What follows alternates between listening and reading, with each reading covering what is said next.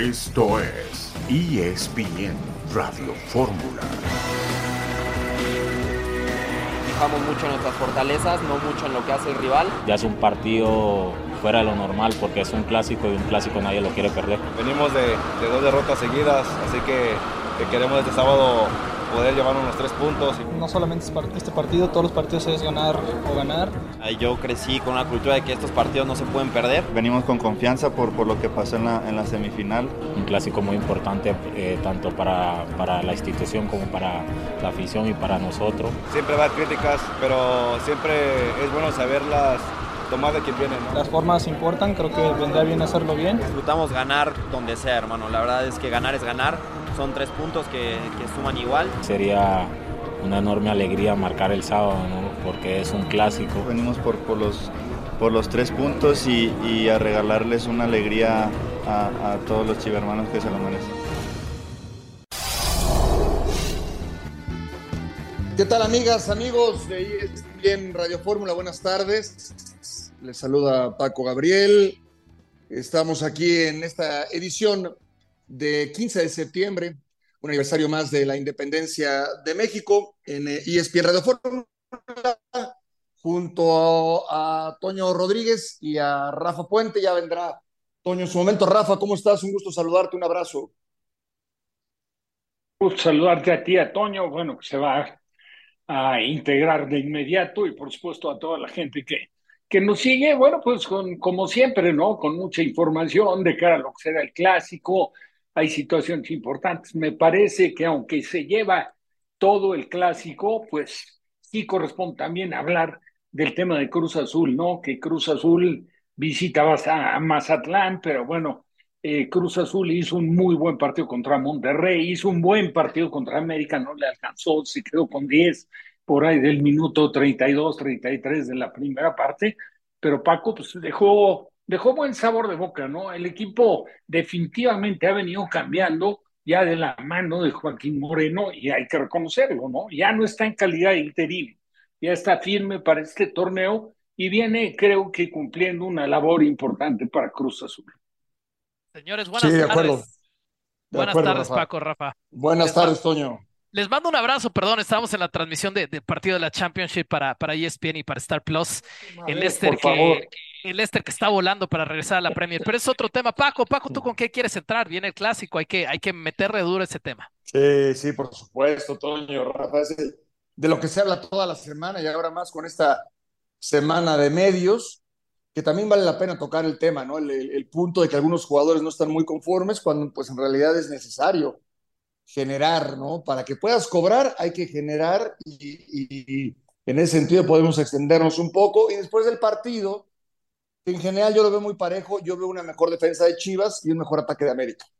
Sí, es un tema importante. eh, y, después podemos hablar de los técnicos del medio campo. Vamos a estar con reporte de los dos campamentos, toda la previa de la jornada 8, también la semana 2 de la NFL que ha comenzado ya el día de ayer con la victoria de Filadelfia sobre los vikingos que se pone 2 a 0 en, en su división. Y todos esos temas los vamos a estar platicando a lo largo de este programa con Paco Gabriel de Anda y Rafa Puente. Ya decía que, decía Paco, Rafa, que, que ve un poquito mejor a la defensa de las Chivas. ¿Tú también piensas en eso? Sí, sin duda. No, yo creo que ha sido el punto débil de América, ¿no? Donde se ha venido cuestionando. Le costó mucho al Tan, ¿no? Hay que recordar la etapa del Tan Ortiz dirigiendo a la América. Pues sus problemas y en el arranque de torneo principalmente fue el poder ajustar la línea de cuatro. Luego terminó por acomodarla bien. Luego ya vino el desenlace, ¿no? Después de haber cumplido con una muy, muy buena campaña, sobre todo en un balance general de equipo, pero en la parte final no podemos, pues la verdad, dejar de lado que se equivocó en los cambios el Tano, el partido contra, contra América, la expulsión de Fidalgo que afectó, pero yo creo que mucho pasó por el tema del ajuste que hizo ese día el Tano, donde sí se chivió América débil defensivamente, pero tenemos para comentar y bastante. Eh, hacemos la primera pausa y regresamos con la pregunta del día. ¿Es América favorito para el clásico?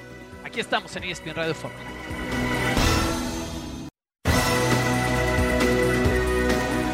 Creo que también se ha, no quiero decir que se ha desprestigiado, porque en su momento a mí me decían, oye, ¿quieres ir a Guadalajara? Mira, con los ojos cerrados me venía, ¿sabes? tenía yo la ilusión de venir a Guadalajara. Ahora muchos jugadores no tienen esa ilusión de portar la playa de Guadalajara, ¿sabes? Es muy difícil de que yo te diga ahorita, no, puedes traerte este jugador. Sí, pero no le interesa. En su momento a mí sí me interesaba venir a Guadalajara. Yo sí quería estar acá. Y ese sentimiento hace que yo quisiera estar y, partirme el alma por este, por este club. ¿Cómo ves este clásico, Matías?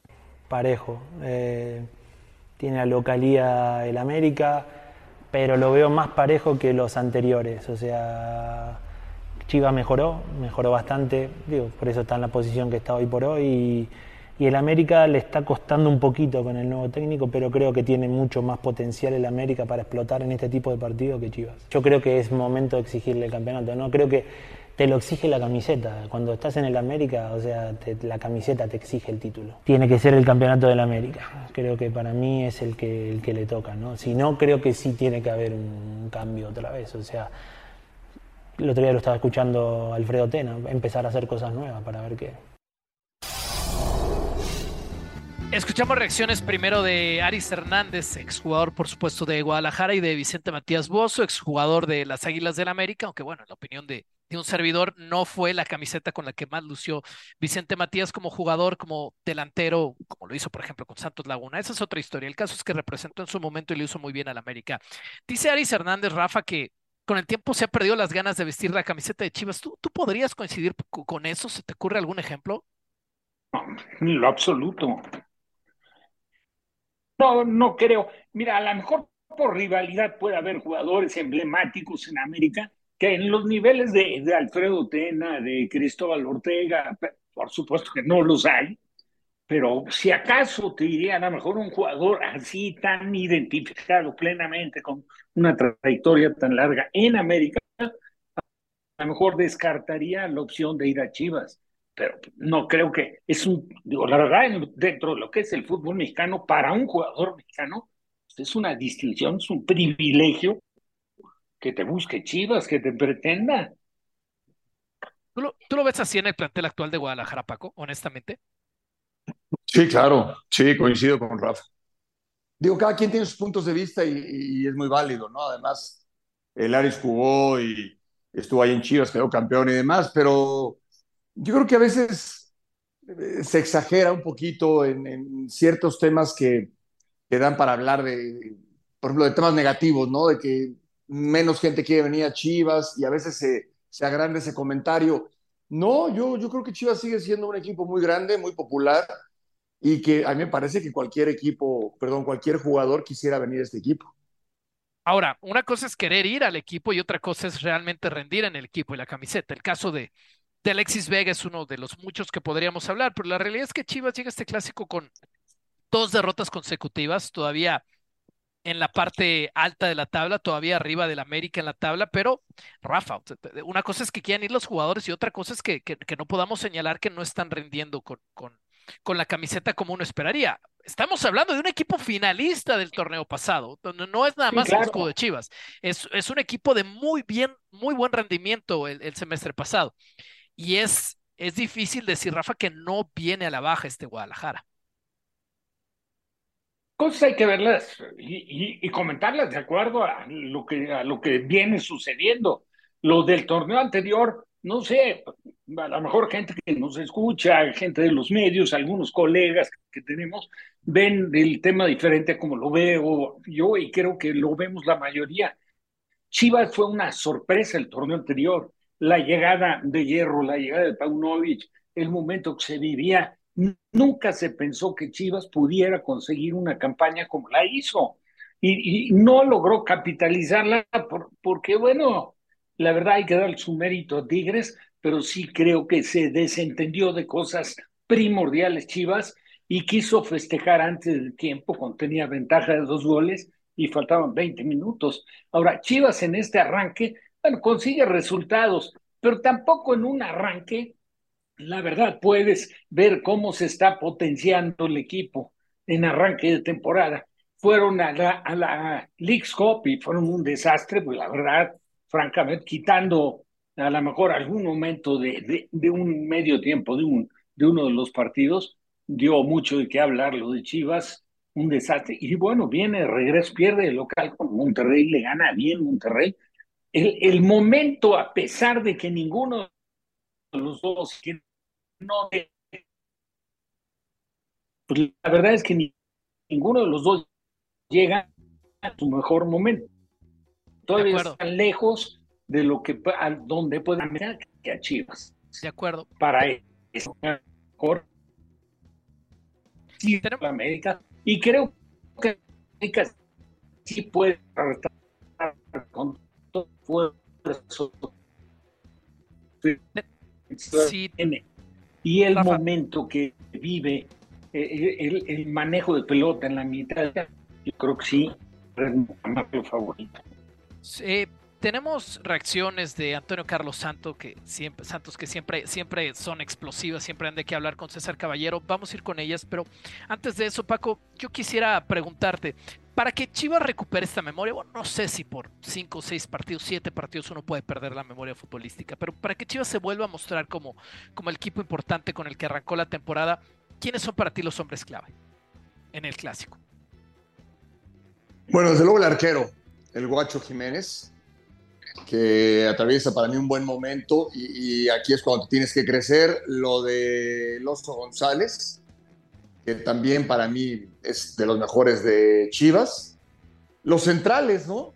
O sea, es fundamental que actúen correctamente y para mí el desequilibrio viene adelante arriba, en los jugadores de arriba, y en su caso podría ser Alexis Vega, por ejemplo, si está en condiciones, eh, tienen que marcar diferencia estos jugadores, más allá del 11 que desee mandar a la cancha y que esté en condiciones para hacerlo para noche. Vamos con reacciones. La entrevista es de César Caballero, Antonio Carlos Santos. Cuéntanos, ¿cómo percibes una nueva edición del clásico del fútbol mexicano? pues naturalmente los jugadores del pasado pues era mucho más diferente porque tenían más identidad los equipos, eran jugadores que tenían más pasión. Hoy los futbolistas se cambian de un equipo a otro y están felices, los dueños están felices, hace cambio o no hace cambio. Pasan negociando pues que uno viene para acá, otros van para allá. El clásico ha cambiado, ¿no? ¿Por qué? Porque ya no es el clásico de la pasión, es el clásico del business, es el clásico de los directivos, para ver, pues, oye, vamos a ver quién hace mejor publicidad, a ver quién tira algo. Si tú tienes una rivalidad que se ha hecho por muchos y muchos años, y si tú empiezas a, a demostrar a los aficionados que ya somos amiguitos, ya podemos cambiar como pasó, no sé si te acuerdas, una foto, terminó el partido, estaba Córdoba con la playera de Chivas, Oribe cagado de risa y perdiendo. Todos estaban risa y risa y abrazo. Yo creo que eso pues, debería de tener vergüenza. Hombre por hombre, ¿podríamos hablar de una superioridad grande del América? Pues yo lo veo abismal. Y si no se quiere, podemos hablar desde el portero hasta su defensa del pollo. Chécalo con cualquier defensa y Oye, si Chivas tiene en el pollo su atracción principal. La ventaja la tiene el América porque el América para mí tiene mucho mejores futbolistas, puedes tener un desequilibrio. Chivas es un equipo que pues tiene un conjunto pues, ahí medianito que juegan bien, pero hasta ahí. Fidalgo no solo tiene que reivindicar, yo creo que los medios han hecho de Fidalgo un monstruo que no es. Fidalgo es un jugador para mí que agarra la pelota y todo es para atrás, no te encara, no te da un pase, llega de frente al gol, te avienta a la tribuna. Todo el tiempo está pidiendo la pelota, pero es mentira, es un engaño. Pero sin embargo, pues él ha engañado bastante bien a los aficionados incluso algún sector de la prensa que dice que, wow, Fidalgo, un monstruo, un fenómeno. Fidalgo para mí es una mentira. ¿Cómo, lo escuchas, Paco? Tiene para todos el Negro Santos, ¿no? O sea, dice que hay una diferencia abismal, por un lado, a favor del América, dice por otro lado que Chivas tiene un plantel medianito, y por otro lado, dice que Fidalgo es una mentira. Y el pollo también, ¿no? El pollo, también. le dio un poquito de amor, es verdad. No, bueno, no, no, no, no lo comparto por lo menos en la forma. fíjate, lo puedes decir de otra manera, ¿no? Hay una diferencia individualmente entre América y Chivas. Las figuras están del lado de América, pero Chivas lo eliminó la liguilla pasada, no hace 10 años, lo eliminó con un mejor equipo, como equipo, como equipo. Después, entrar en tema de individualidades es muy delicado. Para mí, Fidalgo es un buen jugador, sí no es un crack, como algunos quieren hacerlo ver, pero tampoco es tan malo, ¿no? Eh, y tampoco es intrascendente. Si es un jugador que primero es muy comprometido, y eso yo lo valoro muchísimo, muy comprometido con la causa, y, después te aporta. Tan es así que decidieron prescindir, por ejemplo, en el medio campo, que no juega en la misma posición de Aquino y no de Fidalgo, y jugársela con él y con Richard Sánchez. Entonces, bueno, pero, ok, el negro Santos se ha manejado de una manera en donde, bueno, queda claro que no le gusta nada de lo que, ayer de hecho lo dijo, fútbol picante, no le gusta nada de lo que hoy es, está en América. Más allá de eso, sigue siendo el partido más importante, Rafa lo jugó, eh, el clásico genera muchas emociones, mucha pasión. Y mira que hoy, Toño, el Estadio Azteca recibe 80 mil personas. Antes se jugaba con 120 mil personas. Y me tocó estar en las tribunas y realmente es, se cuece aparte, ¿eh? es punto y aparte el clásico. Rafa, tenemos 30 segundos. ¿Algo que decir de lo que acabamos de escuchar de Antonio Carlos Santos? Parecen pocos, 30 segundos. Claro, si quieres hacemos una pausa. Sí, una pausa sí creo que está un poco fuera de piso, como lo ha distinguido siempre. De acuerdo, sí, con declaraciones explosivas, eso sí, en la cancha, en lo que significó él para la Escuela América, nada que discutirle a Antonio Carlos Santos. Vamos a hacer una pausa, vamos a regresar con el comentario de Rafa, a ver si la diferencia, de acuerdo con Rafa Puente, es abismal entre planteles. Esto nos puede dar de qué pensar para, para quién es favorito mañana.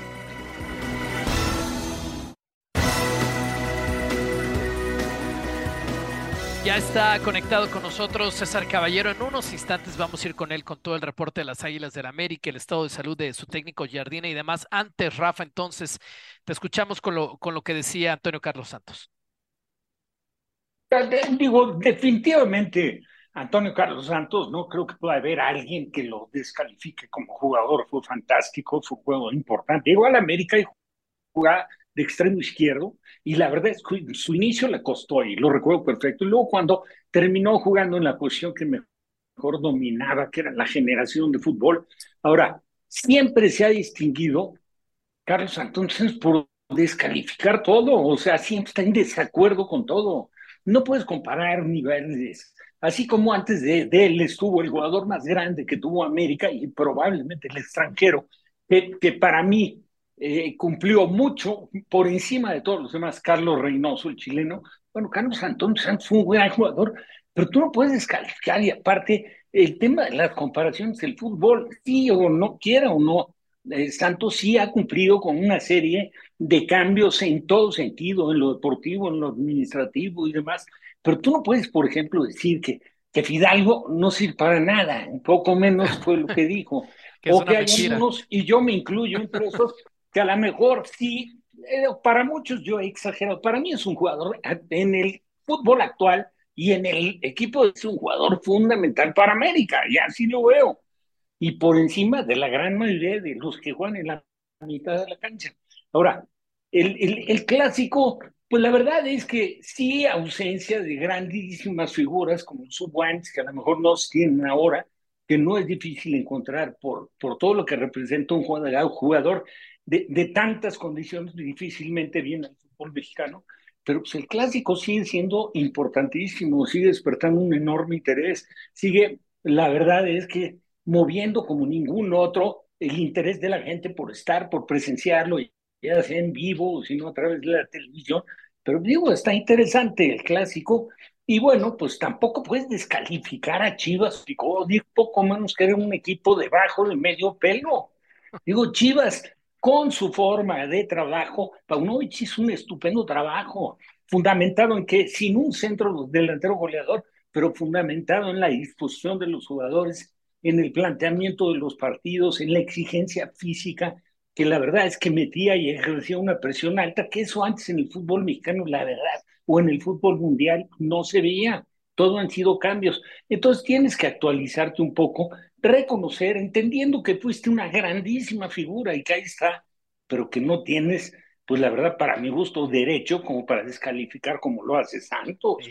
Sí, plantel medianito llamó al, al finalista del, torneo mexicano. César, qué, qué, qué, alegría tenerte en el show. Gracias por, por esperarnos regresando del corte. Eh, a lo mejor el tema es que tú le echaste leña a ese fuego que es Antonio Carlos Santos. ¿eh? César, te escuchamos con las preguntas. Eh, ah, si tienes algún comentario de eso, pero, pero también importante con el reporte, ¿va, a estar Jardín, por lo que sabes o no, en la banca mañana? ¿Qué pasó, Toñito? ¿Cómo estás? Qué gusto saludarlo. Sí, mira, Toño es un tipo que no tiene filtros es un tipo que no, no mide sus críticas, es un tipo que dice lo que siente, que muchas veces eso le trae problemas, pero bueno, es un tipo auténtico en ese sentido y ya fuera de cámaras, de verdad que es una gran persona, se apasiona mucho con el fútbol y se apasiona todavía más con el tema de las Águilas del América, entonces fue una muy buena entrevista, eh, estuvimos ahí conviviendo con él y bueno, ojalá pronto lo volvamos a saludar. Con respecto al tema del técnico Jardiné, yo creo que tiene muchas posibilidades de estar en la banca del América el día de mañana por la noche, lo adelantamos acá en ESPN, eh, Jardiné solamente iba a descansar un par de días después de la operación en el apéndice, él regresó el día jueves ayer al entrenamiento en el nido de Cuapa, no estuvo de lleno metido en sus actividades, lo hacía más tranquilo, más relajado. Hay que recordar que podríamos hablar de que todavía está convaleciente de esa apendicectomía que le realizaron. Entonces, acá lo importante es que él ya pudo estar presente en el Club América, que está ahí, que, que estuvo también el día de hoy, que ha podido observar el entrenamiento de las Águilas, ha podido participar en la parte final de su recuperación y te puedo decir una cosa también, él va a hacer todo lo que esté en sus manos, pero todo lo que esté en sus manos para estar en el banquillo porque no se quiere perder este partido en el que debutaría en clásicos como técnico del América. En dado caso de que no esté, tendría que esperar a un hipotético duelo de liguilla o todavía más para el próximo torneo. Entonces, André va a hacer todo lo que esté en sus manos. Yo creo que tiene amplias posibilidades de sí poder estar. Paco, ¿alguna para, para César? Sí, por supuesto. Bueno, primero felicitarlo por la entrevista, porque siempre es interesante escuchar una voz autorizada de cualquier institución, en este caso lo de Antonio Carlos Santos. Sí, preguntarte, eh, César, el, tema de la, semana de medios, se ha hablado mucho, se ha especulado mucho. Yo lo veo positivo, a mí me gusta, porque claro que quieres escucharlos, pero ¿será que el jugador de repente, no, quisiera utilizar una palabra que sea indebida, incorrecta, se acomoda o no está acostumbrado a, Es que yo soy de pocas palabras, es que a mí no me gusta mucho hablar, cuando hoy en día es todo lo contrario. Eh, ¿Qué te pareció a ti? Que estuviste ahí, que estás al tanto, lo que es la semana de medios. ¿Cómo estás, Paquito? Qué gusto saludarte. Mira, eh, yo creo que tiene dos aristas. Una muy positiva, que es la de el tener la apertura a los medios de comunicación, el que podamos ver y conocer el sentir de los futbolistas antes de uno de los partidos más importantes que hay en la Liga Mexicana. Nos da la oportunidad también de poder conversar con ellos, de poder transmitirle al público cuáles son las sensaciones de los futbolistas, porque por supuesto el aficionado quiere saber cómo están sus jugadores de cara a enfrentar un clásico nacional. Me parece que desde ese punto de vista es muy positivo, se aplaude que se haga, incluso ahorita estamos ya formados para entrar a la conferencia de prensa conjunta que van a tener los técnicos de América y Chivas varonil y femenil de cara al fin de semana de clásicos. Entonces, esa es una parte muy positiva. Está también la otra parte romántica, ¿no? Ayer nos decía, por ejemplo, Toño Santos que a él no le gusta esta situación porque el clásico se formó a base de una rivalidad que él prefería llegar el día del partido motivado, sabiendo que te vas a encontrar al odiado rival y que no hay toda esta convivencia y toda esta interacción previo al encuentro. Yo creo que desde el lado comercial, desde el lado de comunicación, es sumamente positivo. A mí me encanta esta idea del día de medios porque también aparte puedes convivir con los colegas de Guadalajara que nos visitan para estas actividades. Ahí compartes experiencias, compartes información, todo es en un ambiente muy positivo, pero sí, la verdad es que de alguna manera también merma un poco lo que podríamos llamar la rivalidad del clásico. Con respecto a los jugadores, quizás no les encante llegar dos días antes, ahora le tocó a Chivas, el torneo pasado le tocó a la América, pero bueno, es parte de este negocio, es parte de este circo llamado fútbol y del cual también se genera todo este dineral que ganan los futbolistas mes con mes en la Liga MX. Pues ya que Paco abrías el tema del día de medios, vámonos con las reacciones de los jugadores. La verdad es que no me considero antiamericanista, no soy, no llego a ese grado, pero pues la verdad es que sí me considero un profesional que siempre busca dar lo mejor de sí en cada encuentro. Eh, el América, como te digo, he crecido eh, jugando este tipo de partidos, lo sé jugar y me encantaría, me encanta siempre salir con un, resultado positivo, ya sea, ya sea en el Azteca o en cualquier lugar al que me toque enfrentarlos. No, yo creo que rivalidad con los de Chivas ninguno, ¿no? Yo creo que eh, esto es deporte, ¿no? Yo juego en el América, eh, tengo conocidos que juegan ahí en, Chivas, yo creo que todos queremos ganar, ¿no? Y no, no veo rivalidad. Creo que lo que pasa en el campo se queda en el campo, por lo menos yo pienso así.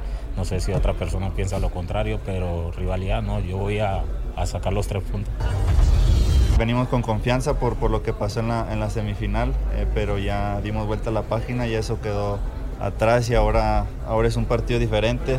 Siempre a veces los clásicos eh, son muy cerrados, pero, pero sabemos eh, a lo que venimos y, queremos demostrar eh, un buen fútbol, hacer las cosas bien y, y al final ganar. Esto se gana, a veces ocupas de ganar para estar en los primeros lugares y a eso venimos el sábado. Escuchamos en orden a Alan Mozo, Julián Quiñones y Roberto Alvarado, tres hombres que eventualmente podrían compartir, en la selección mexicana de fútbol. César, ¿algo más que quieras agregar? Sí, Toño, me gustaría hablar de lo que va a ser el tema de la alineación del América. Lo que me dicen es que hoy trabajó con dos formaciones, André. La primera, Malagón, Kevin, Cáceres, eh, Ramón Juárez y Luis Fuentes por izquierda, medio campo, Richard y Fidalgo, delante de ellos Diego Valdés, Brian Rodríguez, Le...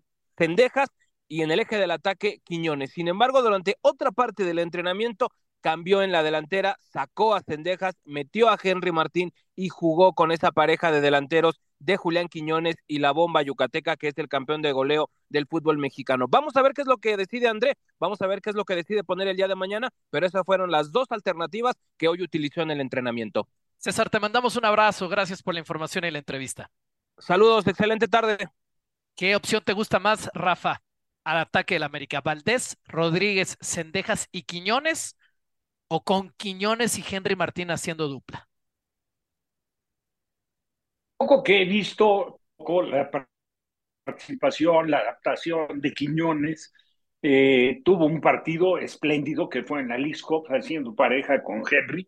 A mí me encantaría ver esa pareja, porque aparte donde más potenció Quiñones, y esto lo vimos todos, eh, pues la verdad fue jugando con, con, Furs, ¿no? Jugando prácticamente dos, dos ejes de ataque, no quiero decir un centro delantero, porque Quiñones no es un centro delantero natural, pero es un jugador igual, o sea, Cabecita también en Santos con el mismo Furch, que lo tuvo de compañero, fue el mejor momento del Cabecita, la realidad.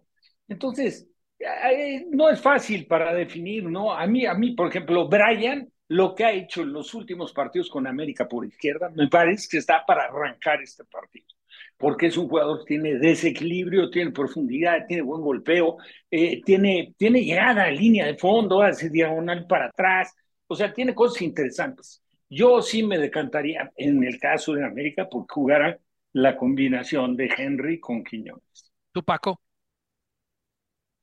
Híjole, qué difícil, qué difícil. A mí me gustan los equipos con dos centros delanteros. Pero a ver a quién quitas, ¿no? Ese es el tema. Ese es el tema, porque a Diego Valdés no, no lo va a sacar. Y entonces tendrías que eh, prescindir de alguien por las bandas. Eh, yo creo que no va a jugar Henry Martín de inicio. Yo creo que lo que mencionaba Rafa, ¿no? Con Quiñones, Brian, eh, Cendejas y el, y el, mismo eh, Valdés. Valdés. Pausa y regresamos con más en ESPN Radio Fórmula.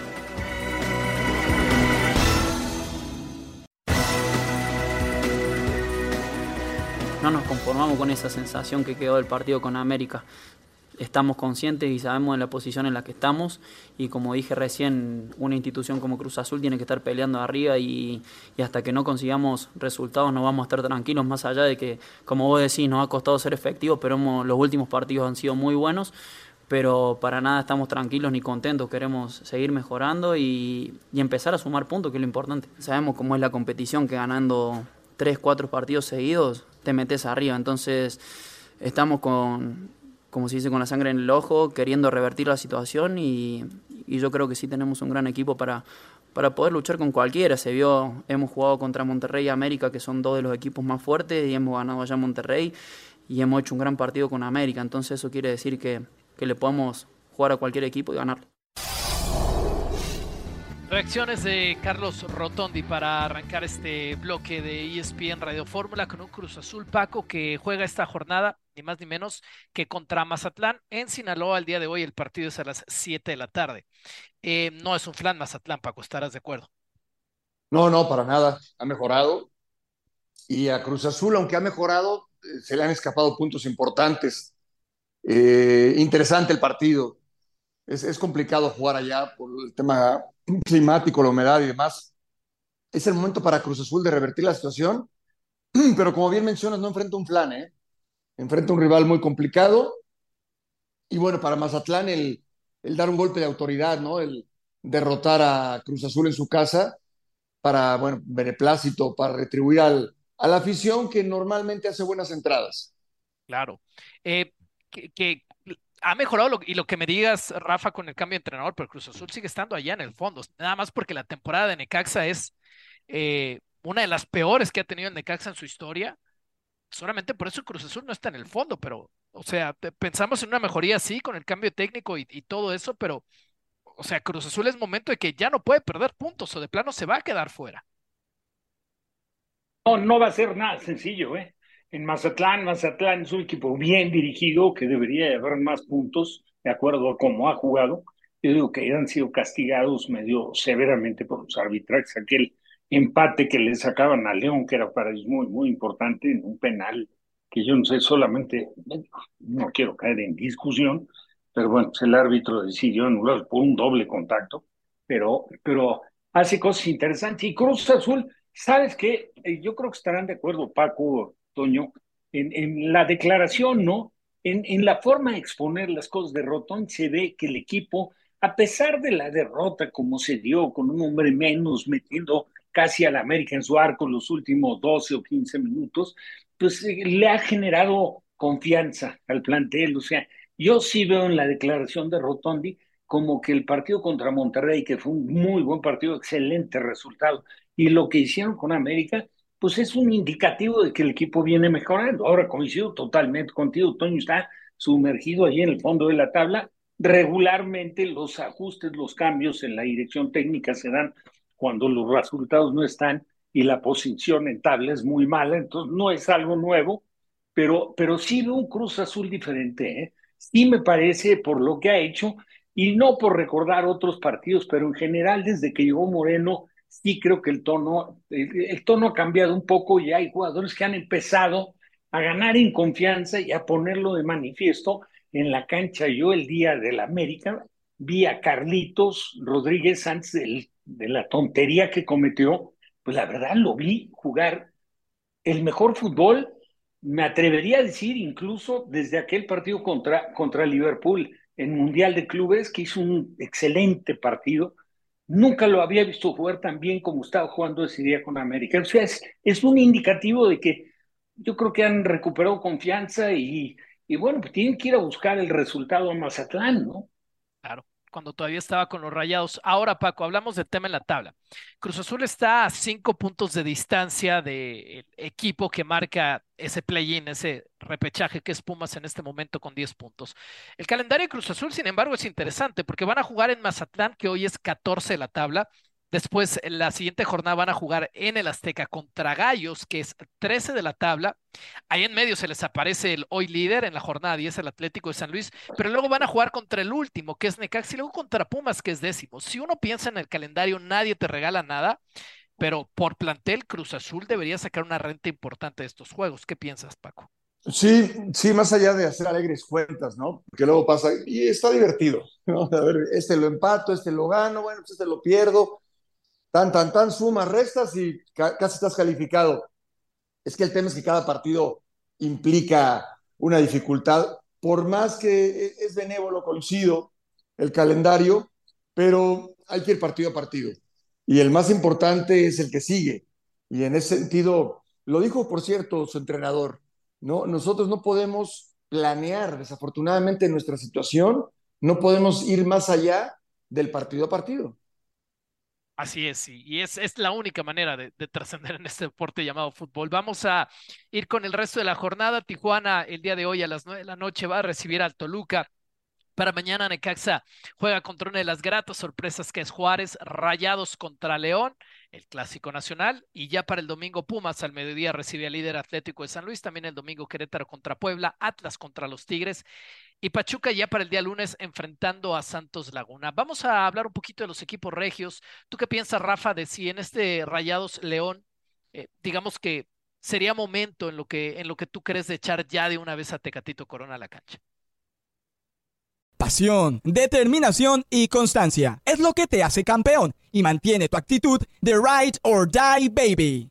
eBay Motors tiene lo que necesitas para darle mantenimiento a tu vehículo y para llegar hasta el rendimiento máximo. Desde sobrealimentadores, sistemas de sonido, tubos de escape, luces LED y más. Si buscas velocidad, potencia o estilo, lo encontrarás todo en eBay Motors. Con más de 122 millones de piezas, siempre encontrarás justo lo que buscas. Y con Guaranteed Fit de eBay, tienes la garantía de que tu pieza quede perfectamente a la primera o se te devuelve tu dinero. Porque con eBay Motors, quemas llantas y no tu dinero. Con las piezas que buscas, a los precios que quieres, tu auto se convertirá en el MVP que te dará el triunfo. eBay Motors. ebaymotors.com. Solo para artículos elegibles se aplican restricciones.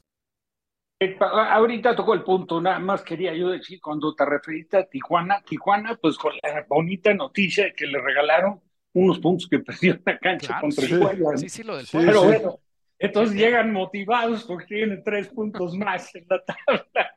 Y- y quizás Ahora- sin merecerlos, ¿no, Rafa? Porque así Sí, que no. digas que No, bien no, ha jugado no. Tijuana.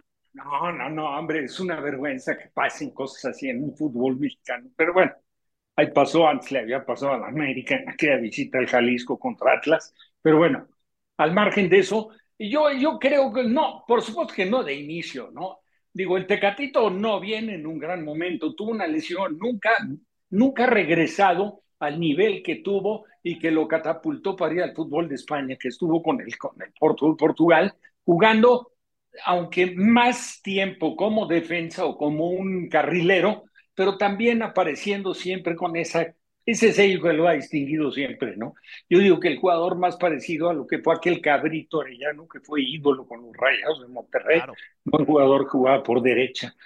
Entonces, pero bueno, está bien para que, para que apriete Paco Otoño a, a Mesa también, ¿no? Mesa es un muy buen jugador, pero creo que si, si viene convencido el Tecatito, puede ser un jugador con más profundidad, lo veo más encarador, con más recursos de desequilibrio de los que tiene el argentino. Entonces, va a haber un duelo ahí interesante, pero sí creo que si ya se atrevieron a regresarlo al fútbol mexicano después de haber estado 10 años fuera, pues caray, tiene que ponerlo el Tan Ortiz, si no de inicio, sí que entre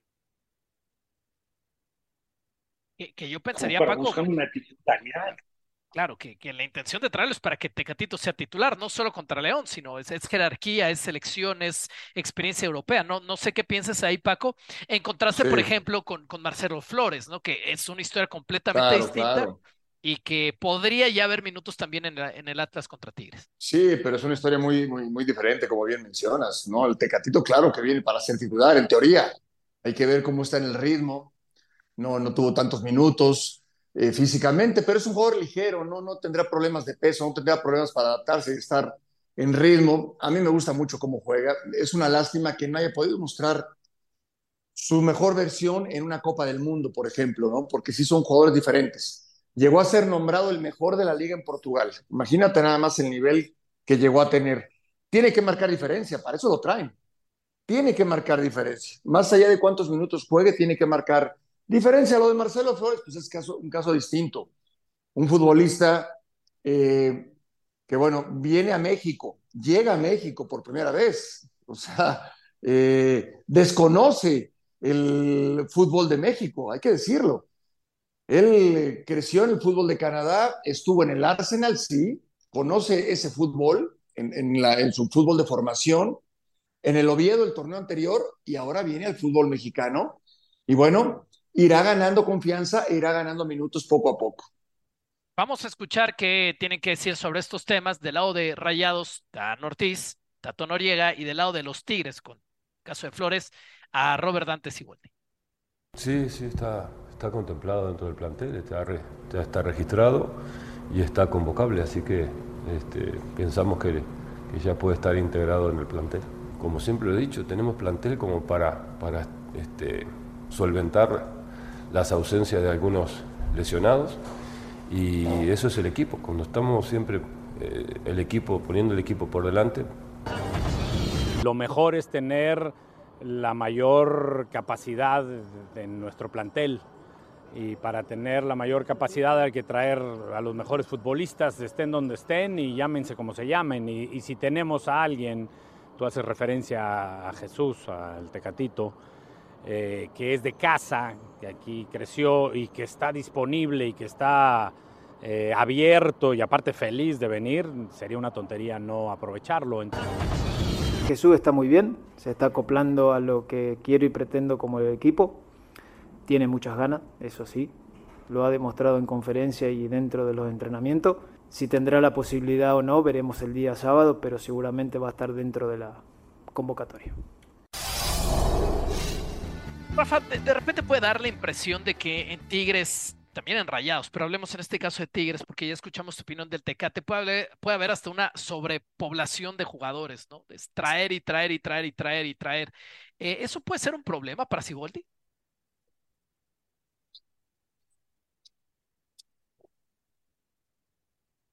Rafa. No, es que no escuché.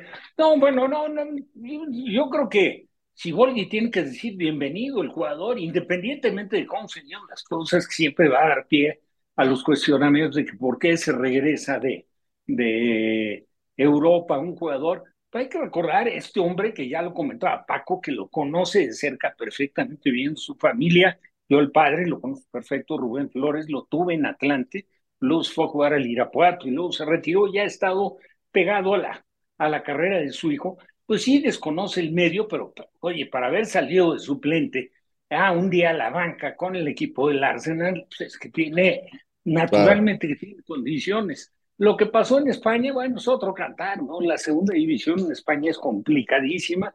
En el Oviedo, que es un equipo que ha venido arrastrando una serie de dificultades, igual que el otro equipo asturiano, el Gijón. Pero bueno, está aquí, tiene una competencia importante, pero yo creo que sí cuenta con argumentos como para ponerlo de manifiesto y para Siboldi pues es una lotería encontrarte con un jugador mexicano y con posibilidades seguramente y de, de potenciarlo para, para verdaderamente que explote y que, y, que desplace a alguno de los extranjeros que tiene, tienen mucha calidad, pero que él naturalmente que tiene para pelear, para, para fue pues, un regalo inesperado. Claro el tema, Paco, es que no van a jugar todos, porque es que yo sí, creo que son muchos. Bueno, eh, ahí está también el tema del técnico, Toño. Es el tema del técnico también. El técnico no solamente es planeo un partido y a jugar, no. Planear, ejecutar, corregir, modificar durante el partido y gestionar. No solamente los que van a jugar, a los que van a la cancha, los que van a la banca y los que van a la tribuna. También es el tema. Por eso es tan difícil ser director técnico, porque, claro, si pudieran jugar 18, pues no hay ningún problema. No. Y alguno va a estar molesto, sobre todo cuando hay tantas figuras. Entonces, eh, eh, será importante para el Tano mm, tener esa gestión, administrar bien a sus jugadores. Claro. Y, pasa para fortuna de sus aficiones y de esos planteles mucho en los equipos de Monterrey. Vamos a hacer un cambio de, de tema, nos vamos a meter a la NFL porque Miguel Pasquel está con nosotros en el programa. Te mando un abrazo, Michael. Vamos a comenzar hablando de Filadelfia, que se pone 2 a 0 en la victoria el día de ayer para abrir la semana 2 contra el equipo de Minnesota. ¿Qué viste en el equipo de, de Filadelfia para llevarse, digamos, en la recta final ya sin tantos problemas este juego? Toño, compañeros, qué gusto saludarlos. Fíjate que Filadelfia, siendo el campeón de conferencia nacional, todavía no cree que realmente como equipo eh, tuvieron un juego complicado ahí en Foxborough el domingo, la primera semana. Lo acabaron sacando literal de milagro porque Minden casi le da la vuelta. Y ayer no veo a un Jalen Hurts cómodo, simplemente lo que sí veo y hacen muy bien es el juego terrestre. Estuvieron cerca de llegar a las 250 yardas corriendo y mientras tienes esa línea ofensiva y te abre esos espacios como lo hizo, pues bueno, vas a ganar porque recordar que el juego terrestre es fundamental para abrir los espacios para el pase, ¿no? DeAndre Swift, procedente de los Lions, corrió para 175 yardas, un touchdown. En años anteriores, Filadelfia jugaba con dos o tres backs.